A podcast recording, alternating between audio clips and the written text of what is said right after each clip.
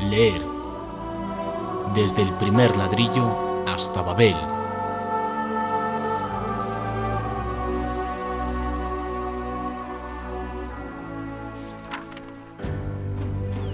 Leer. Desde la primera página hacia una meta eterna.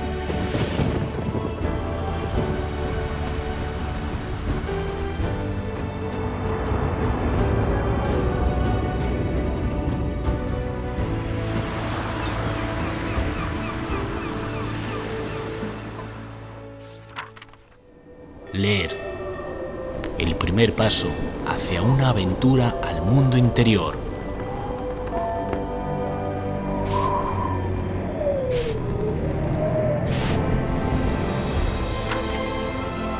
Letras oídas. Un espacio para reflexionar.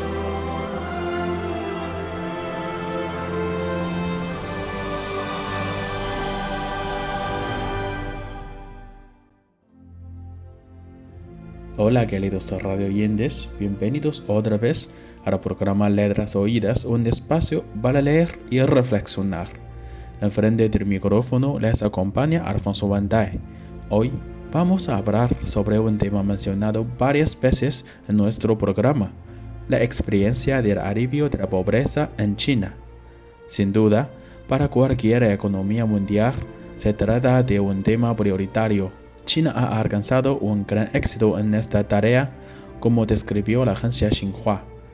China ha logrado la erradicación completa de la pobreza extrema, sacando de la pobreza a más de 770 millones de personas en los últimos 40 años, lo que, según el Banco Mundial, representa más del 70% del total mundial durante el mismo periodo.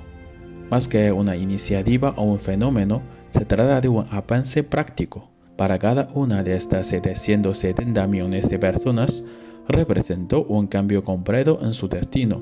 En general, está mejorando la calidad de vida y el día a día de la población del gigante asiático. ¿Y cuál fue el punto de inicio de esta gran acción?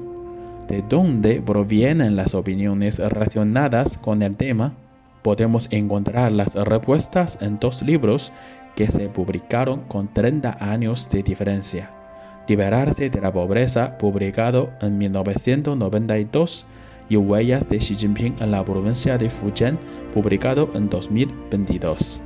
Desde el año 1988 a 1990, Xi Jinping trabajó como jefe del Partido Comunista de China de la prefectura de Ningde en la provincia de Fujian, en el sudeste de China. Ningde era una de las 18 áreas pobres contiguas en China. En aquel entonces, dicha región ubicada en el este de la provincia de Fujian tenía una mala situación económica por razones geográficas e históricas. El joven funcionario chino llegó a esta prefectura sureña y comenzó sus estudios y aplicaciones.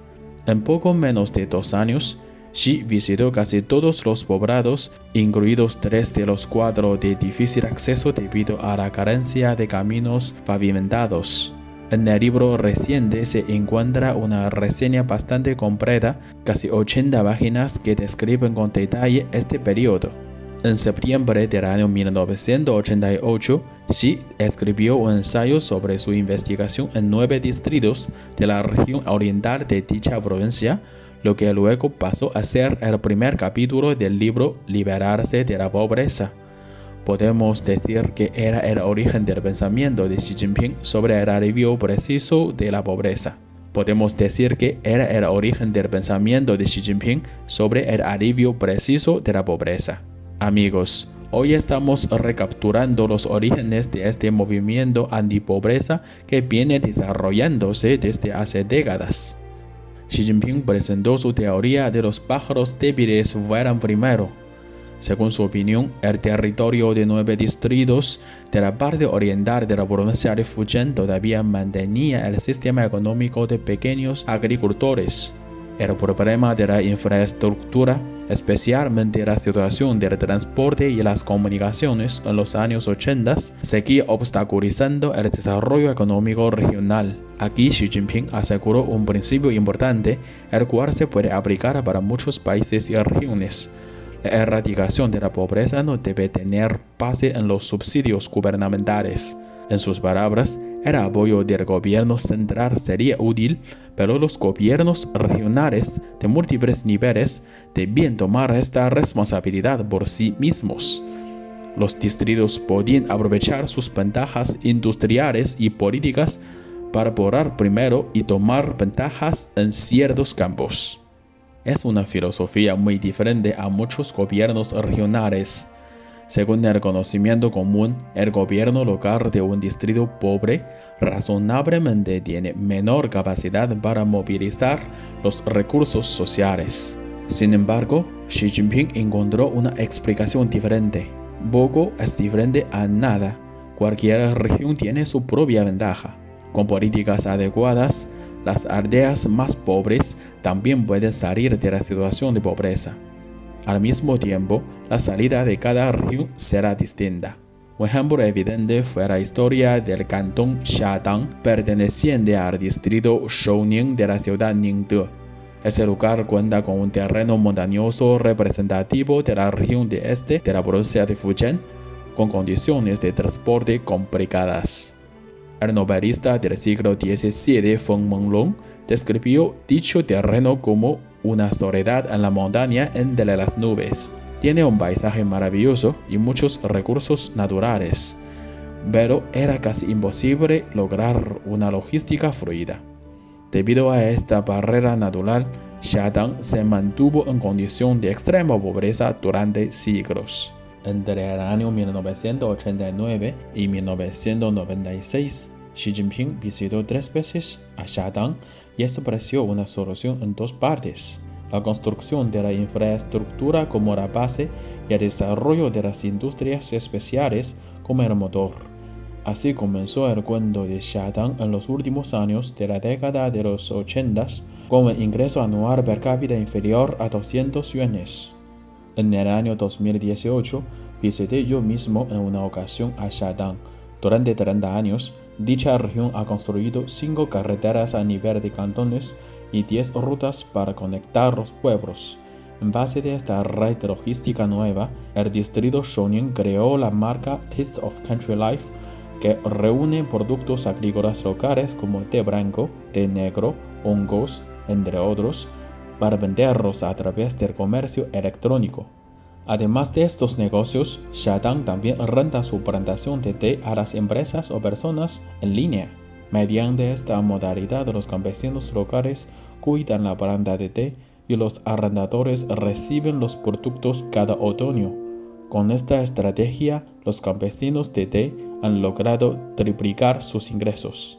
Aquí la infraestructura es una llave material y la estrategia de comercio en línea es una llave virtual. Shatang es un modelo típico de Ningde.